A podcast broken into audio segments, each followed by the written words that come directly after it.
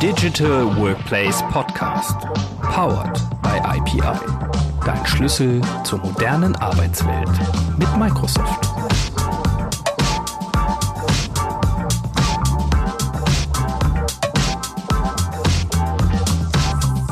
Hallo und herzlich willkommen zum Digital Workplace Podcast. Mein Name ist Andreas und in meinem Podcast versorge ich euch alle 14 Tage mit Neuigkeiten rund um die Themen Collaboration, Digital Workplace und New Work. Ihr seid neugierig geworden? Gut, dann kommt jetzt hier die neueste Episode für euch. Viel Spaß beim Zuhören.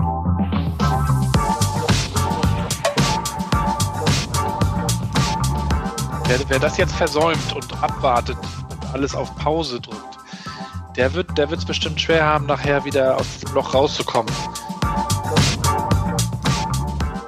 Also jetzt ist eigentlich die perfekte Zeit, um, um Geschäftsmodell und, und alles drumherum mal auf den Prüfstand zu stellen. Hallo und herzlich willkommen zur nächsten Episode unseres Digital Workplace Podcastes.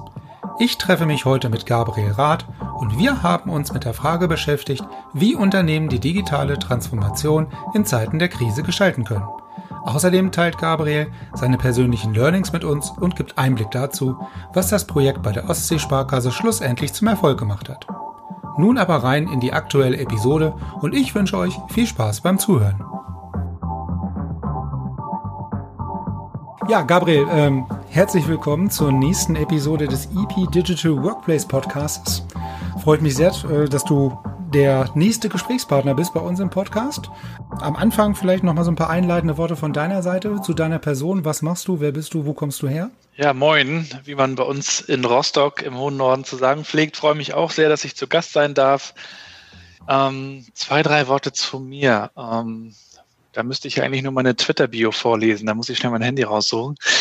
Nee, ich bin ähm, Rostocker Jung, 80er 80er Jahrgang, ähm, in der DDR noch aufgewachsen, äh, dann Wendekind auch, ist auch so ein Hashtag. Äh, Dad of Three Girls ist ein Hashtag bei mir, äh, leidenschaftlicher Familienvater, verheiratet auch seit ein paar Jahren. Blogger seit, äh, keine Ahnung, 2005, glaube ich, äh, Rapper seit Ende der 90er, Speaker seit ein paar Jahren, so ein bisschen nebenbei. Ansonsten beschäftige ich mich ganz viel mit ähm, digitaler Kommunikation, anfangs im Bereich Marketing, Social Media Marketing, äh, habe ein paar Jahre in Hamburg auch gelebt und auf Agenturseite das, das getan ähm, und mittlerweile immer mehr auch Kommunikation in Unternehmen bis hin zu Kollaboration und New Work sind das eigentlich so die Themen, die mich umtreiben.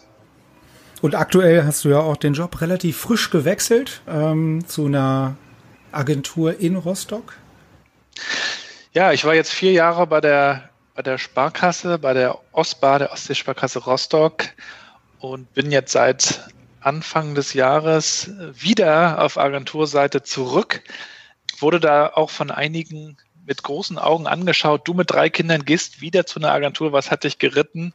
Ähm, eigentlich ist man doch in dem Alter schon raus aus so einer Phase, aber ich glaube, irgendwann äh, kommt man dahin zurück, dass man dass man sich eben fragt, was ich auch getan habe, was willst du eigentlich tun? Und ich liebe es eben kreativ zu arbeiten und mit Leuten zusammenzuarbeiten, die, die gerne über neue Ideen und Trends äh, brainstormen und ähm, bin aber Mandarin. Mandarin Medien heißt die Agentur, gibt seit 18 Jahren in Schwerin und seit Ende letzten Jahres auch in Rostock und dann darf ich jetzt das Team in Rostock verstärken.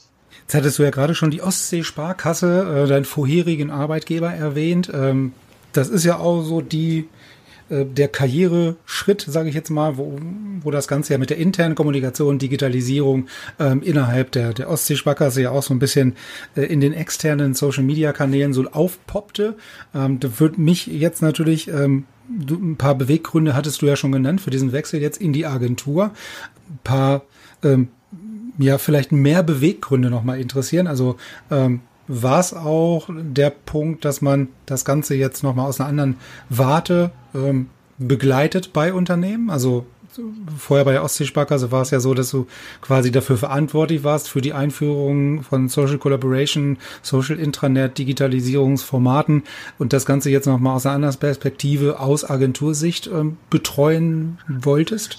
Genau, ich habe ähm, bei der OSPA ganz viel ganz viel Neues auf den Weg bringen können, zusammen mit einem tollen Team und zusammen mit, mit anderen, naja, ich nenne sie mal äh, verrückten, verrückten äh, ähm, Ausprobierern in anderen Sparkassen. Da gab es auch ein Netzwerk. Am Ende haben wir ähm, ja, Dinge auf die Agenda gebracht, die es vielleicht vorher so noch nicht gab. Und in, in diesem Netzwerk, was es dann nachher gab, auf, auf Seite der Sparkassen, aber auch auf Seite der Banken, kam es immer mehr zu Austausch und äh, ich bin ja dann auch immer mehr mal unterwegs gewesen, war mal auf einer Konferenz, habe was erzählt, wie wir das machen, ähm, zum Beispiel beim IOM Summit oder ähm, auf der New Work äh, Evolution und, und hier und da oder auf Sparkassenveranstaltungen. Und mir hat es eigentlich gefallen, äh, mich in andere Zusammenhänge reinzudenken und und die Probleme, die an vielen Orten dann doch gleich sind, an, anzupacken oder zu beurteilen und ähm, gemeinsam dann zu schauen, wie, wie kann man es bei euch eigentlich machen. Und äh, die, die Möglichkeit habe ich jetzt eigentlich auf, auf Agenturseite. Also Mandarin ist, muss man vielleicht nochmal wissen, ähm, eine, eine Digitalagentur, die jahrelang klassisch digitales Marketing gemacht haben, seit ein paar Jahren aber auch Employer Branding, Recruiting und Digitalisierung machen und da gehört das natürlich genauso dazu. Ähm, wie, wie kommunizieren wir intern, welche Tools nutzen wir, was machen wir mit dem Thema Kultur? Und das ist eigentlich genauso auch dieser, dieser Dreiklang, äh, den ich mag und den ich liebe und mit dem ich mich beschäftige, auch ohne auf die Uhr zu gucken, ohne im Büro zu sitzen. Und das jetzt für verschiedene Kunden in verschiedenen Branchen tun zu können, finde find ich super mit der Erfahrung, die ich jetzt auch gesammelt habe. Und ähm, da wird es dir ähnlich gehen. Jedes Projekt bringt eine neue Herausforderung und bringt eine Abwechslung.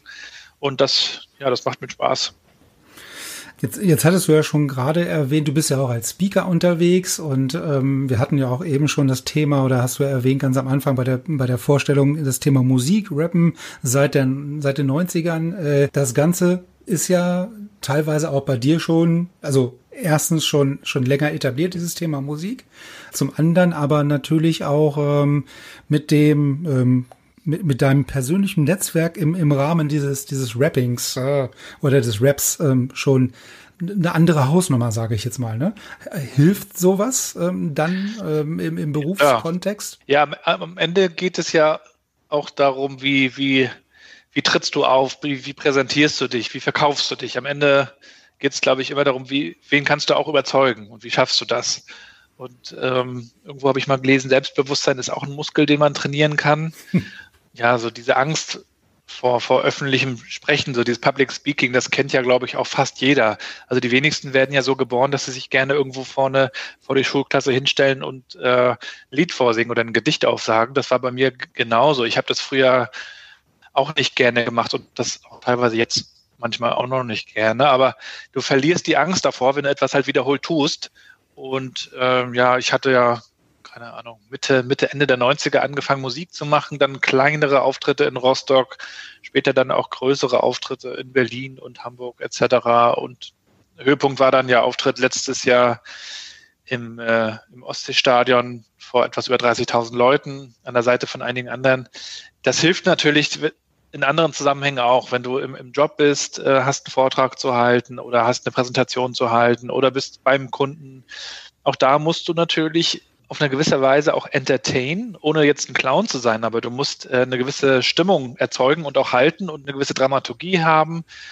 Ja, da, da geht das bei mir ganz gut zusammen. Also die Erfahrungen, die ich jetzt im beruflichen Kontext gesammelt habe, die, die helfen mir dann wiederum auch im Musikkontext. Und also bei mir wirken die, die Hobbys, die klassischen Hobbys, obwohl es Hobbys, glaube ich, so auch nicht mehr wirklich gibt heutzutage, bei mir zumindest, die ver wirken sehr schön zusammen mit den Dingen, die ich auch beruflich tue. Also ob das jetzt ein mhm. Bloggen ist, was ich privat mache und beruflich tue, ob das jetzt ein Speaker ist, dann manchmal werde ich dann direkt angefragt und bin dann als Gabriel Rath unterwegs. Manchmal kommt das über Mandarin oder über die Sparkasse. Es hängt dann eher vom Thema ab. Aber eins hilft dem anderen natürlich, klar. Mhm. Aber es ist ja auch das, was du vorhin schon angesprochen hast, so ein bisschen dieses, ähm, ja nicht Employer Branding, sondern dieses Personal Branding, was man ja damit auch so ein, so ein Stück weit schafft von, von sich selber als, wie du schon sagst, entweder als Einzelperson Gabriel Rath oder halt eventuell auch über die Agentur, dass da Anfragen kommen für eventuelle Speaker-Slots. Jetzt, jetzt ist es natürlich so, bei der, bei der Ostsee-Sparkasse, denke ich mal, bist du ja nicht auf das klassische digitale Publikum getroffen Das ist ja so das, was man sich klassisch vorstellt. Also ich als Sparkassenkunde kann mir das durchaus vorstellen, dass das nicht immer so einfach war. Vielleicht kannst du da noch mal so ein bisschen ähm, berichten aus dem Transformationsprozess der Ostseesparkasse heraus. Ja, ich hatte ja, als ich ähm, mich entschieden habe, zur Sparkasse zu gehen, ähm, auch lange mit mir gerungen, mache ich das eigentlich. Ich hatte ja nie geplant, zu einer Bank zu gehen oder Banker zu werden. Hatte, wie gesagt, bei Agenturen gearbeitet äh, in Hamburg, bin dann irgendwann mit meiner Frau und ersten Tochter zurück nach Rostock gezogen, klassischer Heimkehrer, habe bei einem Software-Startup gearbeitet, dann bei einem Software-Mittelständler und dann kam halt die Frage, ob das ein Thema sein könnte bei der Sparkasse. Und mich hat genau dieses, dieser Zusammenhang Transformation so gereizt, weil ich, ich bin jemand, der, der mehr Freude daran hat, Dinge mit aufzubauen und zu gestalten äh, mit einem Team. Und mir war schon von vornherein klar, dass das ähm, ja, kein, kein einfacher Weg wird, aber ähm, das ist ja auch langweilig, einfache Wege zu gehen. Ähm, und insofern habe ich, hab ich dann einfach auch mich gefragt, äh, gibt's, gibt es da Leute, gibt es da Bewegungen und Netzwerke, die, die offen sind für Neues? Und die gab es und mit denen habe ich dann zusammengearbeitet. Wir haben dann ja so ein ähm, Konnektoren-Netzwerk aufgebaut, also Leute, die freiwillig äh, an dem Thema mitgearbeitet haben, egal ob Azubi oder ähm, Führungskraft ähm, und haben gemeinsam mit dem Alexander Kluge, schönen Gruß an dieser Stelle, ähm, einfach ein, ein Netzwerk von, von Leuten aufgebaut, die offen sind für, für neue Themen, digitale Themen, aber auch Transformationsthemen. Und haben darüber ziemlich weite Kreise geschlagen, sowohl im Unternehmen als auch in der Sparkassengruppe selber. Und äh, haben, haben nicht so klassisch Change Management mäßig von oben herab gepredigt, sondern haben von unten gefragt, was wollt ihr? Wie schätzt ihr das ein? Was sollten wir tun? Und äh, sind über diesen Weg gegangen und haben dann natürlich auch versucht, eine Akzeptanz zu bekommen äh, von oben, sodass das möglichst ähm, aus beiden Richtungen wirkt.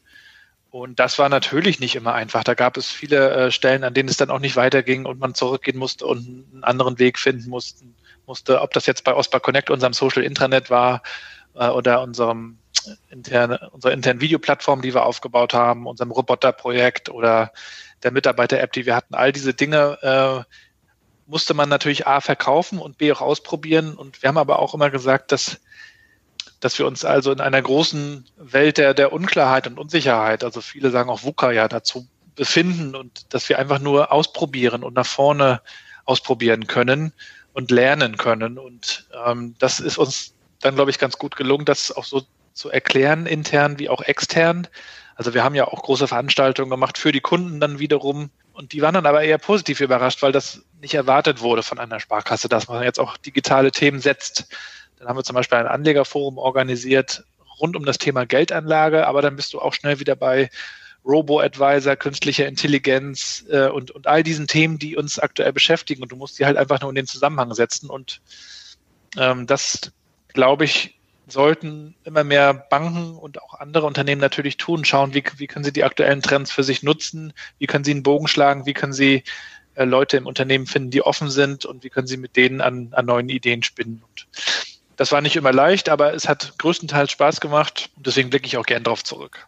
Ja, es macht dann ja, wie du schon äh, gesagt hast, auch ähm, am meisten Spaß, wenn man andere Gleichgesinnte innerhalb eines äh, Unternehmens sich sucht und findet und mit denen dann wirklich auch diese, diese Roadmap definiert und vielleicht auch mal Sachen in einem Beta-Status einfach mal macht, umsetzt, vorstellt, daran lernt ähm, und, und diese, diesen, diesen Beta-Status dann äh, vielleicht erstmal eine relativ lange Zeit nicht verlässt aber dann halt wirklich die Möglichkeit hat, konkret an Dingen zu arbeiten und die intern weiterzutreiben. Ne? Also diese, diese Leuchtturm-Projekte, ähm, die wir ja auch in den, den Projekten immer wieder sehen, äh, die führen dann wirklich zu so einer Mundpropaganda und so einem Schneeballeffekt, dass da wirklich relativ zeitnah und schnell dann nach so einem Leuchtturmprojekt halt auch andere Organisationseinheiten kommen könnten oder würden, äh, die dann sagen, okay, erzählt uns mal mehr über das Projekt, wie habt ihr das gemacht?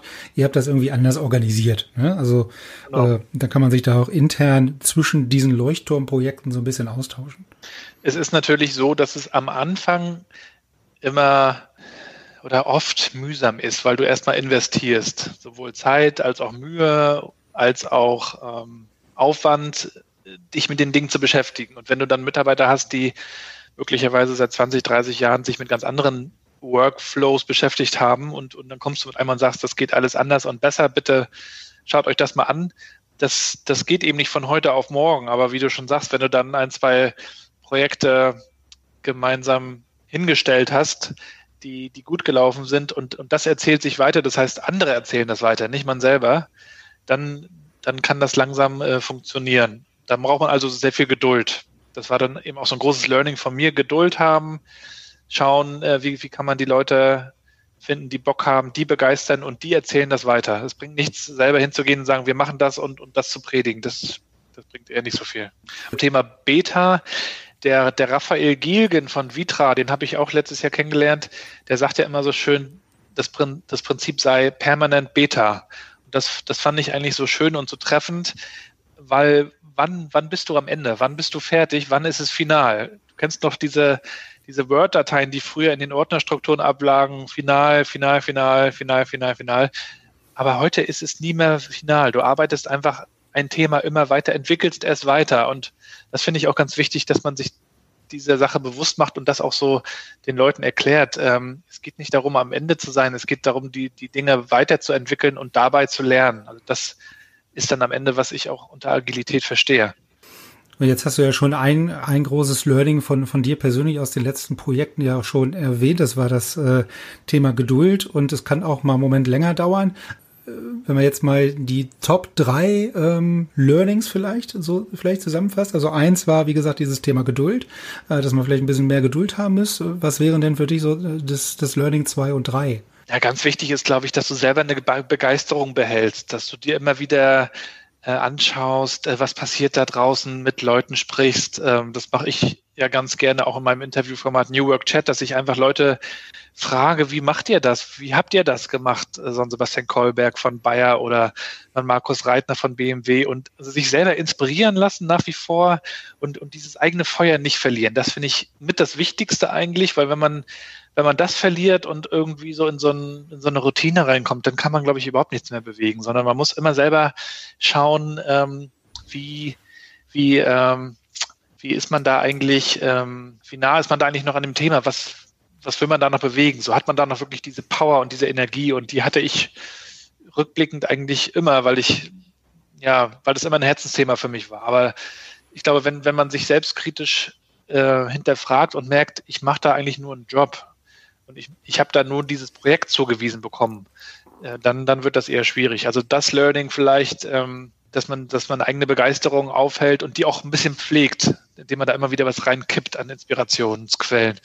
So Geduld, ja, also gerade auch in der Zusammenarbeit natürlich mit Menschen braucht man immer Geduld, äh, ob das jetzt digitale Themen betrifft oder andere.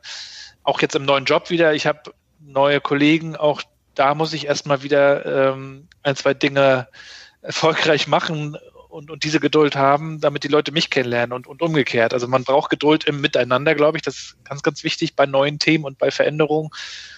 So, und, und das dritte ist dann irgendwie wieder dieses Kulturthema Empathie, glaube ich. Ich habe auch, als ich bei der OSPA anfing, äh, vor viereinhalb Jahren, habe ich auch immer, weil ich aus der Social Media Welt kam, für mich war vieles normal und selbstverständlich, habe ich mich auch manchmal gefragt, warum verstehen Sie das jetzt nicht oder warum wollen Sie das jetzt nicht? bis ich dann irgendwann auch gemerkt habe, naja, das hat alles seine Gründe und, und das muss man herausfinden und, und man kann keinem irgendwas vorwerfen oder irgendeine Schuld geben. Wenn jemand nicht möchte, dann hat das einen Grund. Und deswegen ist es ja auch so arrogant zu sagen, wir müssen die Leute mitnehmen, so von oben herab. Also das habe ich auch für mich gelernt. Es geht eher darum, gemeinsam Fragen zu stellen, gemeinsam Probleme zu identifizieren, darüber nachzudenken, zu schauen, welche Mittel ergeben sich da draußen neu und, und empathisch zu schauen, warum tickt der jetzt so, was hat der erlebt, wie kommt er zu diesem Standpunkt und dann, und dann darüber äh, weiter, weiterkommen und, und ins Fragen kommen. Insofern, also Empathie so für Kultur, Begeisterung so für auch Technologie am Ende und ja, Geduld steht dann am Ende oben drüber diesen, diesen persönlichen Mehrwert oder ist es jetzt vielleicht der falsche Ansatz zu sagen, man muss die Leute mitnehmen, sondern es geht darum, im Gespräch, in Interviews, in Analysen, in G Gesprächen mit den jeweiligen Mitarbeitern, an, späteren Anwendern einer Plattform, ähm, sage ich jetzt mal neutral, herauszufinden, was die wirklich brauchen. Ja, und diesen persönlichen Mehrwert, das ist das, was wir halt immer wieder feststellen, ist, es muss halt einmal wirklich für jeden persönlich individuell diesen, diesen Mehrwert gegeben haben. Es muss halt einmal wirklich Klick gemacht haben, dann geht's auch einfacher. Ja, also dann muss man auch jemanden nicht mehr überzeugen. Ähm, und das andere, was du ja vorhin auch schon erwähnt hattest, ist, dass dann andere über diese Erfolge innerhalb des Unternehmens berichten und nicht ich selber.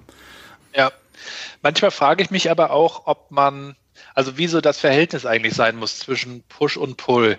Auf der einen Seite schon Pull, Dinge anbieten, Freiwilligkeit etc. Auf der anderen Seite, wenn du nicht so einen Push hättest wie durch Corona, durch diese Krise, dann wären doch unheimlich viele Unternehmen immer noch nicht im Homeoffice angekommen. Und da, da können, da kann man bei den Banken schon anfangen. Viele erleben das jetzt erst, weil sie müssen und sie merken auch, es geht. Aber sie werden da wahrscheinlich freiwillig in den nächsten zwei, drei, vier Jahren nicht drauf gekommen.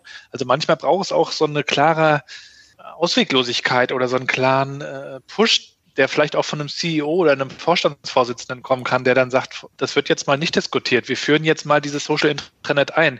Wenn wir darüber jetzt eine demokratische Abstimmung machen, äh, dann, dann werden wir, dann werden wir es nicht haben. Dann werden wir noch in zehn Jahren mit E-Mail arbeiten. Ne? Finde ich ganz spannend, darüber auch zu diskutieren. Ich weiß nicht, wie du siehst. Wie bekommen wir eigentlich so einen, so einen guten Mix aus Push und Pull hin in, in der Transformation? Ja, es ist natürlich auch jetzt bei dem Stichwort Corona, ne, ähm, natürlich auch so ein externer Auslöser, wie du schon sagst, diese Notwendigkeit, einfach solche Tools einführen zu müssen, um überhaupt irgendwie handlungsfähig zu bleiben oder operativ Dinge machen zu können ähm, mit einem Tool wie beispielsweise Microsoft Teams, ähm, wo ähm, ja zum einen logischerweise wirtschaftlich geschaut wird, was können wir investieren ähm, und inwieweit investieren wir jetzt aktuell in diese Software hinein, in diese Entwicklung. Natürlich gibt's da auch immer gespaltene Meinungen drüber. Ja, also investieren wir da jetzt gerade rein oder sagen wir, ähm, wir als Unternehmen haben jetzt gerade ganz andere Probleme, als uns mit Microsoft Teams oder irgendeiner Software zu beschäftigen, die wir dann den Endanwender vielleicht auch noch erläutern und erklären müssen. Da machen wir jetzt erstmal äh, auf Stopp. Ja, also wie siehst du das? Also die Frage ist ja, wie geht's nach Corona weiter? Das ist ja eigentlich der entscheidende, der interessante Punkt an dieser ganzen Corona-Geschichte, äh, wie es danach weitergeht. Das weiß keiner, aber ich stelle mir eher die Frage, wie geht's jetzt weiter? Und äh, was kann man jetzt tun? Und, und wer jetzt die Weichen stellt, der wird, äh, wie auch immer es ausgeht und weitergeht, gut gerüstet sein. Und, und jetzt ist eben die gute Zeit, sich selbst zu hinterfragen, sein Businessmodell zu hinterfragen, seine technologische Architektur, IT auf den Prüfstand zu stellen, über Kultur und, und, interne Kommunikation nachzudenken. Da ist jetzt die Frage und, und jetzt hat man vielleicht auch noch eher die Zeit wenn das nachher alles wieder hochgefahren wird, dann, dann kommt womöglich hier und da auch wieder Hektik auf. Aber wer, wer sich jetzt nicht darüber Gedanken macht äh, und, und jetzt auch mutig ist, das ist ja auch mal so ein großes Thema. Auch das ist natürlich eins meiner Learnings. Äh, Mut, mutig sein wird belohnt. Wer, wer das jetzt versäumt und abwartet und alles auf Pause drückt, der wird der wird es bestimmt schwer haben, nachher wieder aus diesem Loch rauszukommen.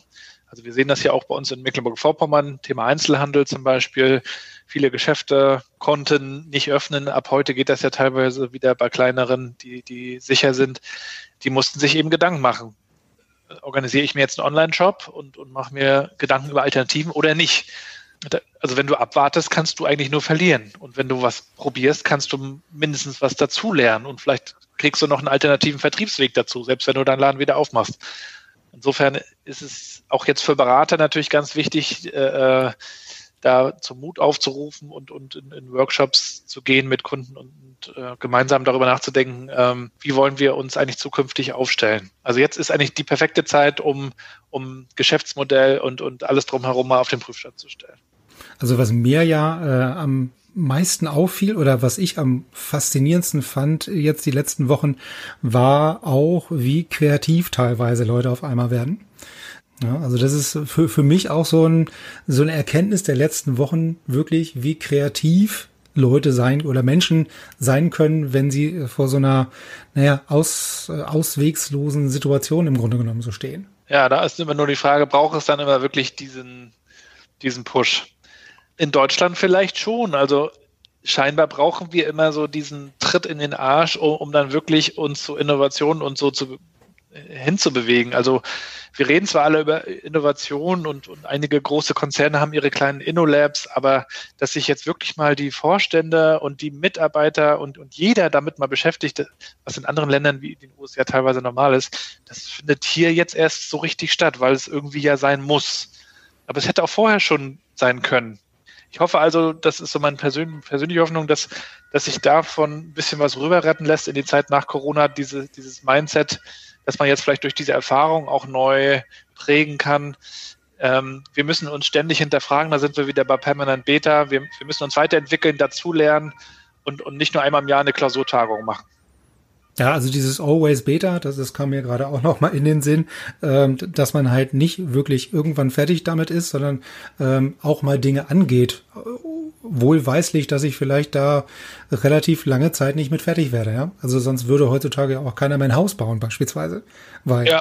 da werde ich auch nie wirklich mit fertig, aber jeder kauft sich irgendwie eine Immobilie. Ja, und, und es geht, glaube ich, auch darum, dass immer mehr Unternehmen jetzt verstehen, es ist nicht mehr so wie früher. Ich denke mir oben was aus und äh, äh, predige das nach unten runter und, und bitte umsetzen, sondern ich bin angewiesen auf meine Leute, auf deren Ideen. Dafür brauche ich die richtigen Werkzeuge, damit die, damit die das äh, auch artikulieren können. Dafür brauche ich die richtige Kultur, damit das auch äh, honoriert wird.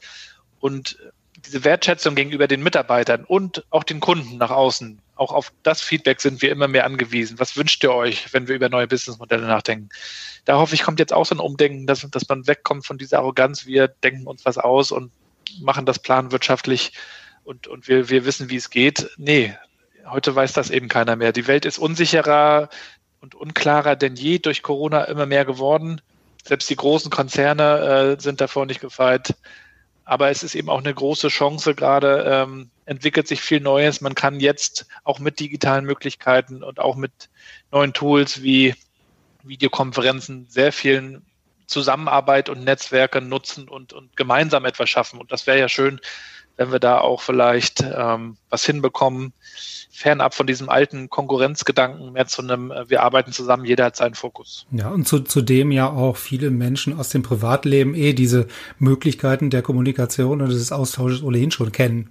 Ja, und die Erwartungshaltung vielleicht von denen ja sowieso schon an den eigenen Arbeitgeber immer schon mal so ein bisschen waren, ich möchte eigentlich moderner arbeiten und mich moderner äh, innerhalb eines Unternehmens austauschen können, als ich das heutzutage mit einer E-Mail kann beispielsweise. Ja, und diese Erwartungshaltung, die, die kommt natürlich jetzt äh, wieder verstärkt hoch und äh, bloß die Denkweise oder die mögliche Herangehensweise von Unternehmen, darauf eine Antwort zu liefern, ist natürlich definitiv eine andere dann.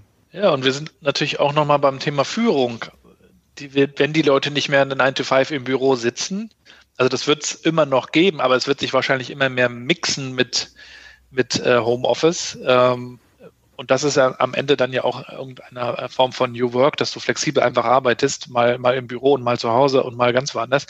Aber dann ist ja auch die Frage der Führung, wie, wie schaffen es dann Führungskräfte, ihre Leute nicht nur zu informieren, sondern ähm, zusammenzuhalten und eine gemeinsame Linie zu finden und, und kreative Teams zu formen, wenn, sie an unterschiedlichen Orten sind. Ne? Das viele wollen ja immer noch kontrollieren und, und kommen jetzt an ihre Grenzen, weil sie es nicht mehr können. Ja, also dieses Thema Leadership ist, denke ich mal, auch noch ein großer Punkt, der da äh, jedes Mal mit reinspielt. Ja, also wie du schon sagst, die haben dann oftmals auch das Problem, vielleicht so ein bisschen Verantwortung abzugeben, ähm, nicht mehr alles selber machen zu können, nicht mehr alles selber kontrollieren zu können und in der Hand zu haben. Äh, da gehört natürlich auch ein großes Stück Vertrauen dazu. Ne? Vertrauen ist sowieso ein, ein Riesenstichwort sowohl im internen Zusammenhang in den Unternehmen als auch nach außen, dem Kunden vertrauen, einfach mal glauben, dass der Kunde äh, schon, schon recht hat. Das, das sind für viele Unternehmen noch ganz neue Dinge. Früher hat man dem Kunden etwas verkauft und wenn man es nicht geschafft hat, war der Vertrieb zu doof. Ne? Und heute äh, guckt man eher, was braucht denn der Kunde? Das, da kommen ja jetzt viele erst hin. Kundenzentriert arbeiten, was eigentlich normal sein sollte naja, kundenzentriert und halt, ähm, um das Ganze jetzt nochmal auf die interne Kommunikation der Mitarbeiter orientiert. Ne? Das Ganze, also die beiden, beiden Aspekte quasi. Was sind denn so deine persönlichen Highlights der, der letzten paar Jahre? Wenn wir da jetzt nochmal von den Learnings ähm, ausgehen, was waren so die Highlights der Jahre? Ah, wo fangen wir da an? Für, für mich war es sind das so Lern-Highlights irgendwie. Da, wo man eine tolle Zeit hat, hat man irgendwie viel mitgenommen. Das war wenn ich jetzt an Hamburg zurückdenke, ähm, war das mit Sicherheit auch meine Zeit bei Scholz und Friends, einfach weil es eine, eine, große Agentur ist mit namhaften Kunden. Da, da habe ich extrem viel gelernt. Dann meine Startup-Zeit, als ich nach Rostock kam 2012. Wir haben ja versucht, einen Homepage-Baukasten auf den Markt zu bringen, was am Anfang geklappt hat und dann ist das Team auseinandergebrochen. Also auch am Ende wieder ein Kulturthema gewesen. Aber da habe ich sehr viel gelernt, wie, also A, über agile Methoden. Wir haben mit Scrum gearbeitet und B, aber auch, wie man als kleines Team unter großem Druck funktioniert. Das vielleicht so als, als zweites. Dann meine Zeit bei der Sparkasse, da habe ich gelernt, wie man, äh, ja, wie man sich auf unterschiedliche Menschentypen und ihre Hintergründe nochmal einstellt, ohne sie zu verurteilen. Man hätte ja auch sagen können, naja, Banker, Sparkassler, ähm, ich komme jetzt aus einer anderen Welt das, und versuche euch das zu erklären. Nee, man muss da auch den Respekt haben zu, zu sagen, die, die machen das schon sehr lange und haben dann großes Know-how. Also da habe ich wirklich viel gelernt und auch natürlich mir ein, ein, schönes Netzwerk aufbauen können mit, mit anderen Leuten in anderen Banken und auch anderen Unternehmen, die, die ähnliche äh, Projekte begleiten. Und ansonsten sind es auch, auch so Konferenzen manchmal, die nur ein oder zwei Tage dauern. Auch da gab es ein paar Highlights und da war ich jetzt auch nicht nur unter dem, unter der Flagge der Sparkasse unterwegs, sondern habe mir dann auch mal einen Tag oder zwei Tage Urlaub genommen, wenn mich das Thema interessiert hat. Ne? Auch da gab es sicherlich ein paar, ob das jetzt ein IOM Summit war oder da gab es einige, aber oder auch die Work Awesome Konferenz in Berlin, wo ich nur Gast war und dann da Leute, dann da Leute wieder kennenlerne. Ne? Das sind so, so Highlights. Auf der einen Seite ähm, aktiv dabei sein, aber auf der anderen Seite auch passiv einfach nur zuhören, aufsaugen, inspirieren lassen. Gut, ja, inspirieren lassen ist ein guter Stichpunkt. Ähm, inspirieren lassen. Hoffentlich können wir uns dann äh, gemeinsam vielleicht bei einer der zukünftigen Konferenzen mal wieder. Von daher hoffe ich, dass wir uns nach der Corona-Zeit irgendwann äh, face-to-face auch mal wieder persönlich sehen. Ja, hoffe äh, ich auch. Würde mich sehr freuen. Und ähm, bedanke mich erstmal sehr, sehr, sehr für deine Zeit, für die äh, Offenheit äh, deinerseits. Äh, mit auch so ein bisschen teilweise aus dem Nähkästchen ähm, ein Stück weit zu plaudern. Vielen Dank. Und ich, ich danke dir. Nächstes. Machen wir. Alles klar. Alles Bis dann. Dankeschön. Tschüss. Jo, ciao. Das war sie auch schon, die zweite Episode des Digital Workplace Podcastes. Ich hoffe, euch hat es gefallen und wir konnten euch ein paar Impulse und Ideen liefern. Mehr zu dieser und allen weiteren Episoden findet ihr wie gewohnt bei uns im EP-Blog. Wenn euch der Podcast gefällt, hinterlasst uns sehr gerne einen Kommentar und teilt den Link des Podcastes mit eurem Netzwerk. Wir hören uns in 14 Tagen dann zur nächsten Episode wieder. Dann tausche ich mich mit Marcel Kirchner von der Continental AG zum Thema Digital Workplace Learning aus. Bis dahin bleibt gesund und bis in zwei Wochen.